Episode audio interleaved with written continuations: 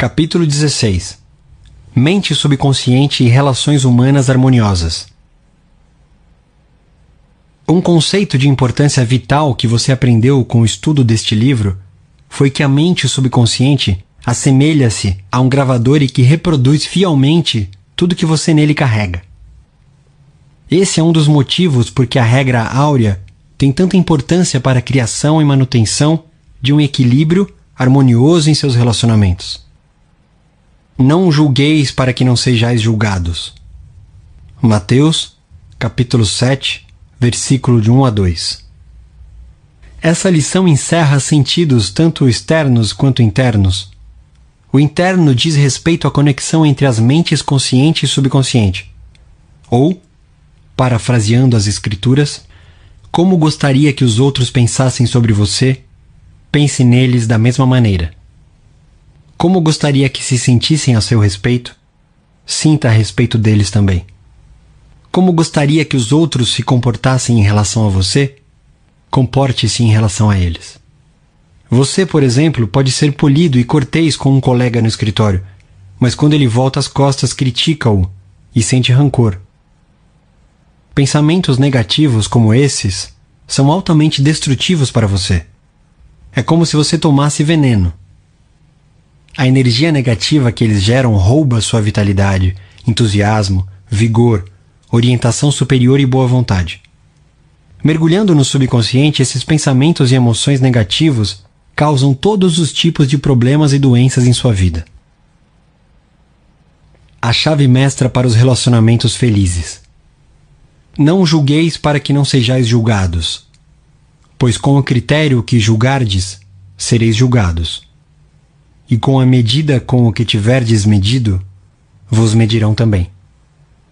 Mateus capítulo 7, versículo 1 a 2. A chave para as relações harmoniosas encontra-se no estudo atento desses versículos e na aplicação das verdades internas que eles representam. Julgar é pensar, chegar a um veredito mental ou a uma conclusão. O modo como você pensa sobre outra pessoa é seu, porque você é o ser pensante. Pensamentos são criativos.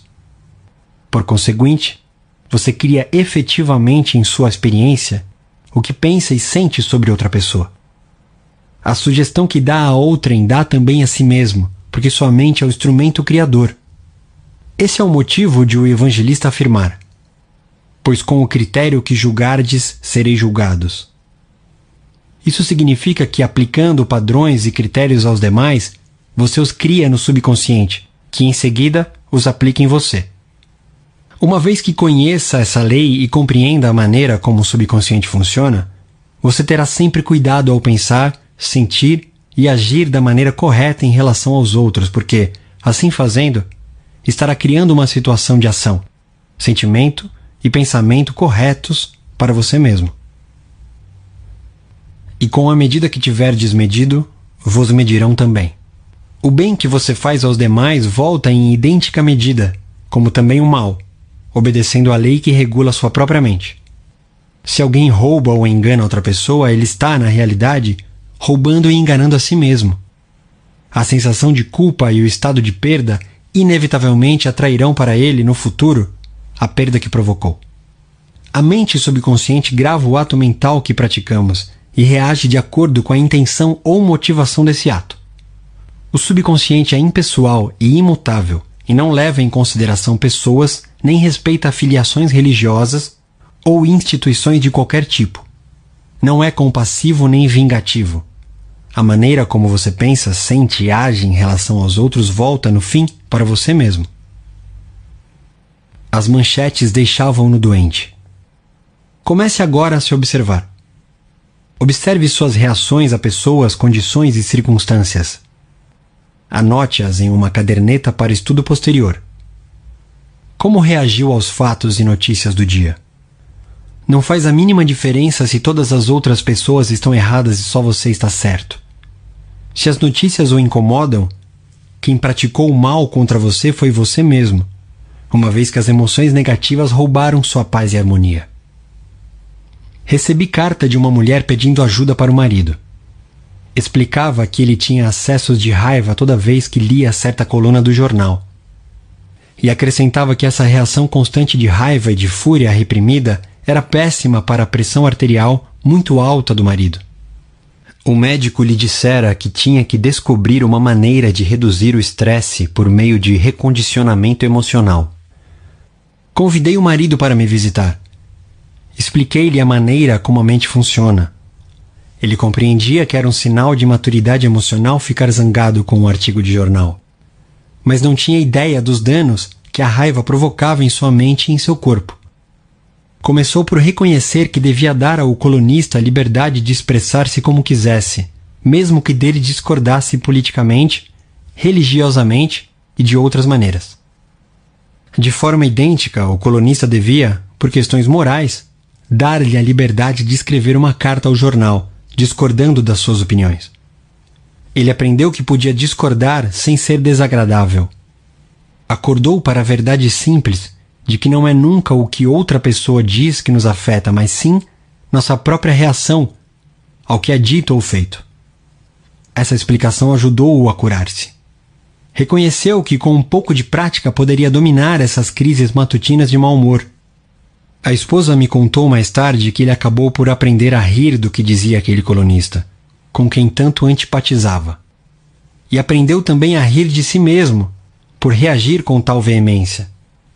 A coluna do jornal não tem mais o poder de perturbá-lo, incomodá-lo, irritá-lo. A hipertensão arterial está sob controle, como resultado do aumento de seu equilíbrio emocional e serenidade. Odeio mulheres, mas gosto de homens. Cynthia R. era secretária executiva de uma grande empresa. Veio me procurar porque sentia grande raiva de algumas colegas de escritório achava que elas andavam fazendo fofocas e espalhando mentiras a seu respeito. Ao ser questionada, reconheceu que tinha muitos problemas em seus relacionamentos com outras mulheres e disse: Odeio mulheres, mas gosto de homens. Continuando nossa conversa, descobri que Cynthia falava de forma arrogante, insolente e áspera às funcionárias que chefiava. Havia certa vaidade na maneira como falava e eu lhe disse que o tom de voz que usava poderia afetar desagradavelmente outras pessoas. Ela não se dava conta disso. Para ela, o ponto importante era que as colegas adoravam criar-lhe casos. Se todos em seu escritório ou fábrica o incomodam, não será possível que esse aborrecimento e clima hostil possam ser causados por algum padrão subconsciente ou projeção mental de sua parte? Todos nós sabemos que cães reagem ferozmente se os odiamos ou tememos. Animais captam nossas vibrações subconscientes e reagem a isso. Será tão absurdo assim dizer que seres humanos são tão sensíveis nesse particular com cães, gatos e outros animais? A essa mulher que odiava mulheres, sugeri um tipo de oração. Expliquei-lhe que quando ela começasse a identificar-se com valores espirituais e a afirmar as verdades da vida, o ódio às mulheres desapareceria inteiramente, bem como aquele jeito de falar e maneirismo que revelava aos outros que os odiava. Ela ficou espantada em saber que as emoções aparecem na fala, nos atos, textos e em todos os aspectos de nossa vida.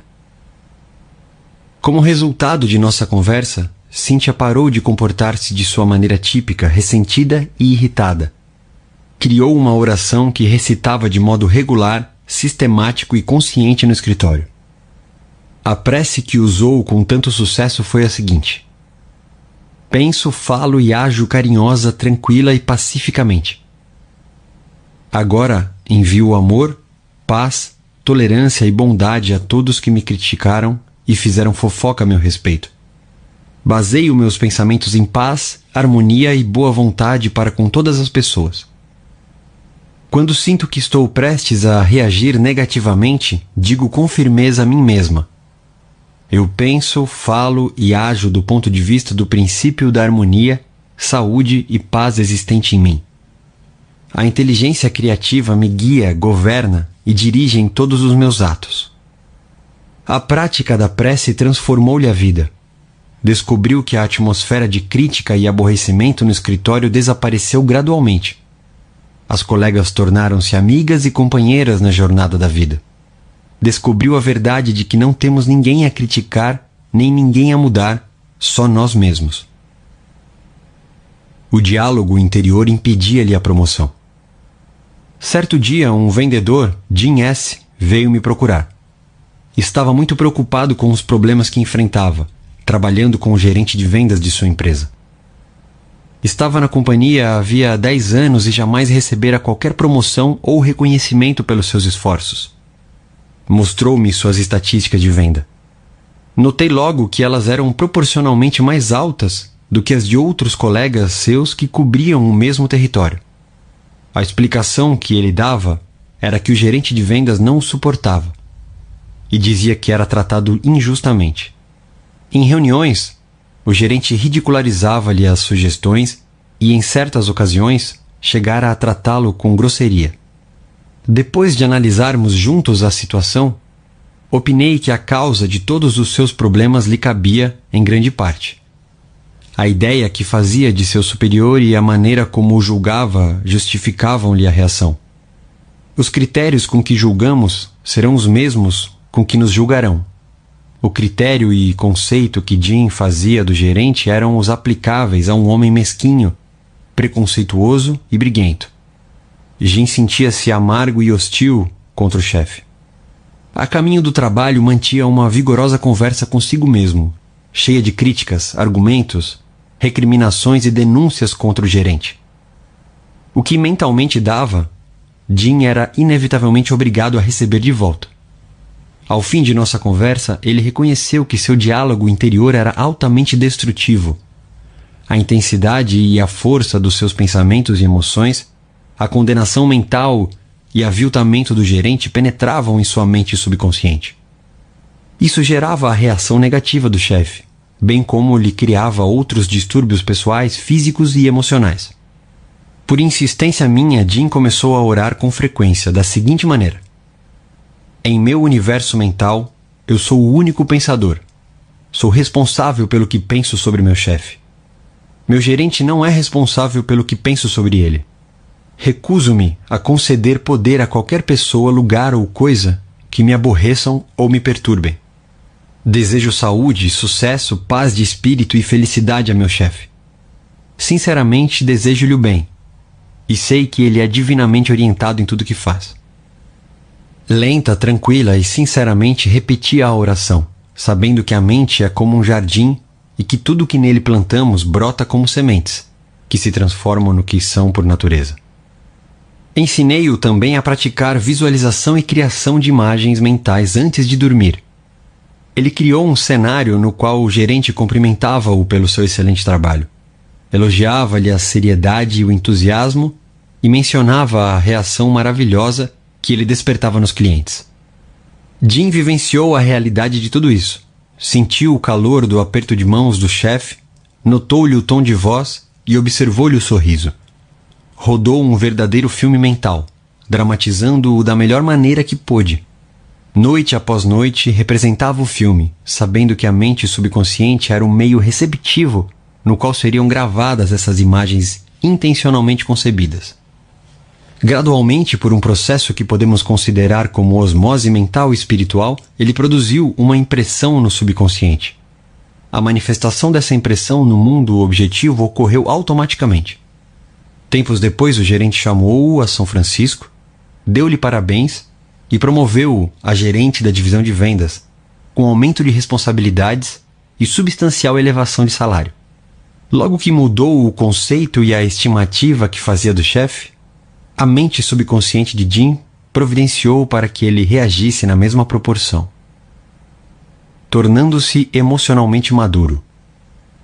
O que alguém diz não pode, na realidade, nos incomodar ou nos irritar, a menos que permitamos que isso aconteça. A única maneira como alguém pode nos perturbar é por meio de nosso próprio pensamento.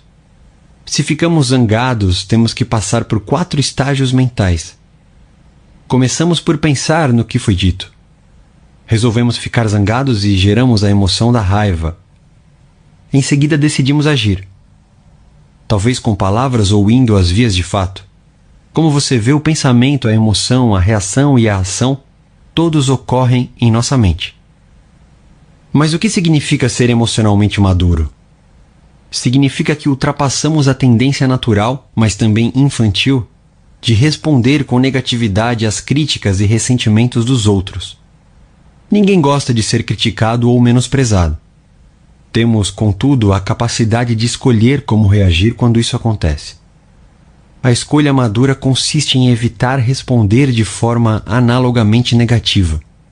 Pagar na mesma moeda significa se colocar no nível da crítica humilhante e tornar-se uno com a atmosfera negativa do outro. Identifique-se com o seu objetivo na vida. Não permita que qualquer pessoa, lugar ou coisa o desvie de seu senso interior de paz, tranquilidade e saúde radiante. O sentido do amor em relações humanas harmoniosas. Sigmund Freud, o fundador da psicanálise e uma das mais importantes figuras da história da psicologia, declarou que, a menos que haja amor na personalidade do indivíduo, ele adoece e morre. Amor inclui compreensão, boa vontade e respeito pela divindade do próximo. Quanto mais amor e boa vontade projetamos e transpiramos, mais recebemos deles de volta. Se agredimos e ferimos o ego de alguém, afetando-lhe a autoestima, não podemos conquistar sua boa vontade. Reconheça que todos querem ser amados e apreciados. Neste mundo, todas as pessoas precisam sentir-se importantes. Compreenda que a outra pessoa conhece seu verdadeiro valor. Tal como você, ela sente a dignidade de ser uma manifestação do princípio de vida único que anima todas as pessoas. Ao fazer isso, deliberada e conscientemente, você reforça o ego da outra pessoa e ela retribui com amor e boa vontade. Ela odiava a plateia. Mary C. sempre sonhou em ser atriz. Estudou teatro na faculdade. Teve a boa sorte de ser contratada por uma importante companhia de teatro de uma região do país que ela não conhecia. Na primeira vez em que se apresentou com a companhia, foi vaiada. Desanimada e zangada, resolveu que o povo daquela região era estúpido, ignorante e atrasado. Odiou-o. Após um período muito ruim, foi dispensada pela companhia. Voltou para a região onde crescera, deixou o teatro e foi trabalhar como garçonete.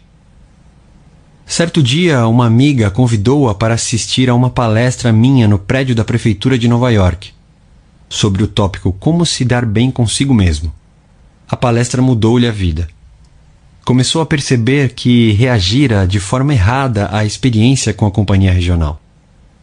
Reconheceu de início que a peça em que trabalhara não era lá grande coisa e que, como notava na companhia, provavelmente não dera o melhor de si mesma. O problema não fora a plateia, mas a maneira como aceitar a reação e se voltara contra ela, desenvolvendo uma energia negativa. Mary resolveu voltar ao palco e retomar o velho sonho de ser atriz. Começou a orar sinceramente pelas plateias e por si mesma. Todas as noites, antes de entrar no palco, enviava amor e boa vontade à audiência. Transformou em hábito dizer que a paz de Deus estava no coração de todos os presentes e que eles se sentiam enaltecidos e inspirados. Em todas as representações, enviava vibrações de amor à plateia hoje ocupa um lugar importante no teatro. Transmite boa vontade e carinho aos que vão vê-la, e eles retribuem na mesma moeda. Lidando com pessoas difíceis. Não deve ser surpresa para ninguém que algumas pessoas neste mundo sejam figurinhas difíceis, mentalmente desequilibradas, tortas, mal condicionadas. Muitas delas são delinquentes mentais, criadoras de casos, hostis, briguentas cínicas e amarguradas. Psicologicamente estão doentes. A mente dessas pessoas ficou deformada, torta, talvez devido a experiências passadas. O que fazer quando temos que lidar com tais pessoas? A tentação é devolver-lhes, sob a forma de antipatia, a energia negativa que nos enviam. Mas para fazer isso, temos inicialmente de lhes absorver mentalmente a energia negativa, com todos os maus efeitos que isso acarreta ao nosso bem-estar. Esforce-se, em vez disso, para retribuir o mal com o bem. Essa atitude cria uma couraça que nos protege contra os problemas e atitudes desagradáveis delas. Por outro lado, o envio de compaixão e compreensão põe em movimento o processo de mudá-las. Sofrimento adora a companhia. A personalidade raivosa, frustrada, deformada e torta está em desarmonia com o infinito. A pessoa em causa tem raiva dos que se sentem tranquilos, felizes e alegres. Em geral, critica, condena e calunia até pessoas que a trataram com bondade e atenção. E adota a seguinte atitude: Por que elas têm que ser tão felizes quando eu me sinto tão infeliz? E quer arrastá-las para seu próprio nível. O velho ditado continua a ser verdade: sofrimento adora companhia. Logo que compreende isso, você permanece inalterado, calmo, neutro. Um cavalheiro chamado Bruce T que assistiu a palestras minhas em Londres, falou-me da experiência que teve com esse processo. Ele se tornara membro ativo de uma organização de voluntários interessada no embelezamento da comunidade onde residiam.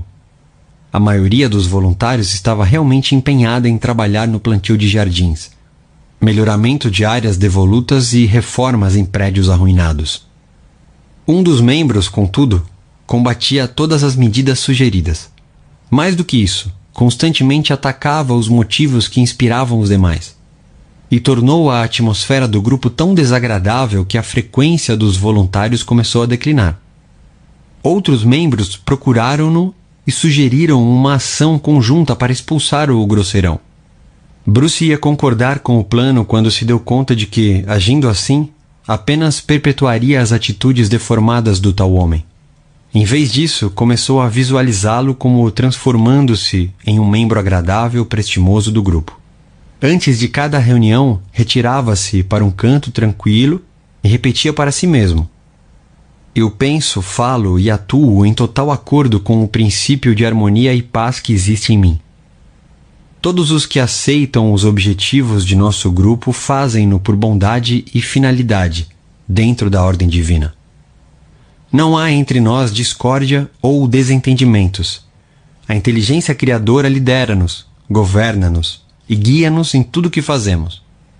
Algumas semanas depois, o Criador de tantos casos propôs uma nova iniciativa e apresentou-a de forma tão agradável e com tal espírito de cooperação que obteve o apoio de todos os membros do grupo, incluindo aqueles que haviam sugerido expulsá-lo. A prática da empatia nas relações humanas.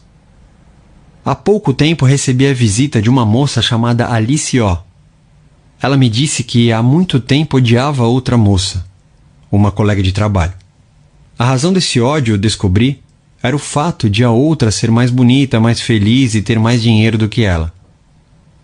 O golpe de misericórdia ocorreu quando a outra noivou com o executivo-chefe da companhia, pessoa por quem Alice sentia grande e antiga admiração. Um dia após o casamento, a mulher que tanto odiava foi ao trabalho em companhia da filha, de um casamento anterior. Alice não sabia que a colega tinha uma filha ou mesmo que já fora casada. Devido a um problema congênito, a menina usava um aparelho de metal na perna. Alice ouviu-a dizer à mãe: Mamãe, é aqui que trabalha agora meu novo pai? Eu adoro esse lugar, porque está cheio de gente boazinha. Meu coração subitamente abriu-se para aquela menininha, contou Alice. Eu sabia como ela devia sentir-se feliz. Tive uma visão de como a mãe dela devia sentir-se feliz a despeito de desvantagens que eu jamais soubera existir. De repente caí de amores por ela. Fui à sala onde trabalhava e lhe desejei todas as felicidades do mundo, e fui sincera no que disse. Nesse momento, Alice sentiu o que psicólogos denominam de empatia não é a mesma coisa que simpatia, com a qual compreendemos os sentimentos dos outros. É mais do que isso. Significa projetar-se mentalmente e vivenciar as atitudes e os estados mentais da outra pessoa. Quando Alice projetou seu estado mental ou o que sentia no fundo do coração na mente daquela mulher, foi como se começasse a pensar por meio da experiência da outra. Pensava e sentia como ela, e também como a criança porque se projetara nela também.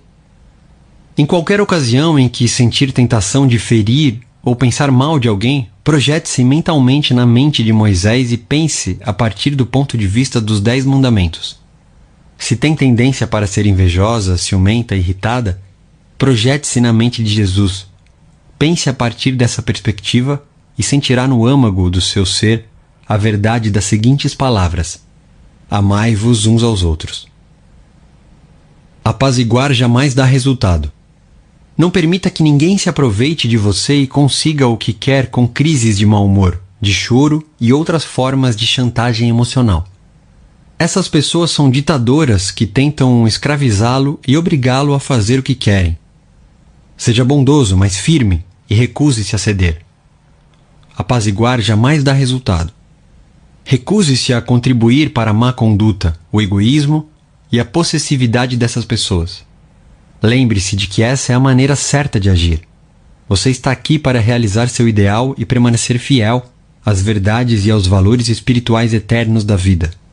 Não dê a ninguém no mundo o poder de desviá-lo de sua meta, de seu objetivo na vida, que é o de manifestar no mundo seus talentos, servir à humanidade e revelar mais e mais a sabedoria, verdade e beleza de Deus a todas as pessoas. Permaneça fiel a seu ideal. Aceite definitiva e absolutamente que tudo o que contribuir para sua paz, felicidade e realização pessoal terá que ser necessariamente uma bênção para todos que caminham sobre a terra. A harmonia da parte é a harmonia do todo, porque o todo está na parte e a parte está no todo. Tudo que você deve ao outro, como diz São Paulo, é amor. E amor é a aplicação da lei da saúde, da felicidade e da paz de espírito. Dicas úteis em relações humanas. 1. Um, sua mente subconsciente é um gravador que reproduz seus pensamentos habituais. Pense o bem dos outros e estará realmente pensando bem de si mesmo. 2. Pensamentos de ódio e ressentimento são venenos mentais. Não pense mal dos outros porque, ao assim fazer, você pensa mal de si mesmo. Você é o único pensador no seu universo particular e seus pensamentos são criadores. 3. Sua mente é um instrumento criador. Por conseguinte, o que pensa e sente sobre o outro você está trazendo para sua própria experiência. Esse é o sentido psicológico da regra áurea. O que gostaria que os outros pensassem de você, pense a respeito deles. 4. Enganar, roubar, privar com dolo outra pessoa trazem-lhe carência, perda e limitações. A mente subconsciente grava suas motivações, pensamentos e sentimentos. Se eles são negativos, perda, limitações e problemas surgem de maneiras incontáveis em sua vida. O que você faz aos outros, faz a si mesmo. 5. O bem que faz, a bondade que demonstra, o amor e os bons votos que envia voltarão a você multiplicados muitas vezes. 6. Você é responsável pelo modo como pensa sobre o outro.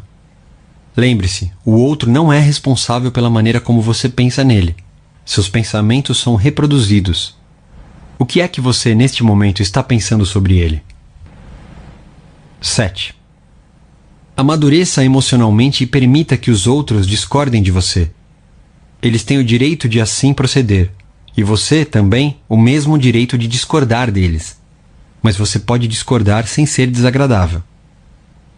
8. Da mesma maneira que animais captam vibrações de medo, numerosas pessoas são igualmente sensíveis nesse particular.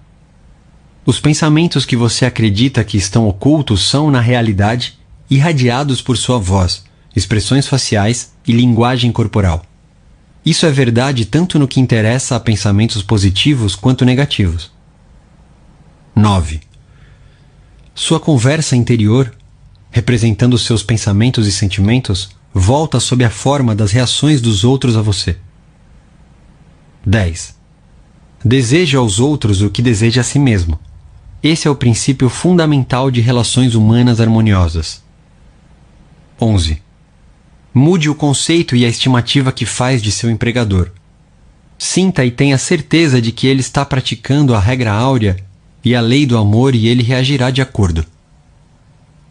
12. Ninguém pode aborrecê-lo ou irritá-lo, a menos que você permita. Seu pensamento é criador. Você pode abençoar o outro. Se alguém insultá-lo com um palavrão, você tem a liberdade de responder. Que a paz de Deus esteja em sua alma. 13. O amor é a solução para se relacionar bem com pessoas. Amor é compreensão, boa vontade e respeito pela divindade do outro. 14. Tenha compaixão e compreensão por aqueles cujo condicionamento negativo tornou-os pessoas difíceis e desagradáveis. A centelha divina está nelas, como está em todos nós. Compreender tudo é perdoar tudo. 15. Alegre-se com o sucesso, a promoção, a boa sorte dos outros. Ao assim agir, você atrai boa sorte. 16. Jamais ceda às cenas emocionais e crises de mau humor dos outros. O apaziguamento jamais dá resultado. Não seja um capacho. Faça o que é certo. Seja fiel a seu ideal, sabendo que a postura mental que lhe dá paz, felicidade e alegria é certa, boa e verdadeira. O que o abençoa, a todos abençoa também. 17. A única coisa que devemos a alguém no mundo é amor, e amor significa desejar para todos aquilo que desejamos para nós mesmos: saúde, felicidade e todas as bênçãos da vida.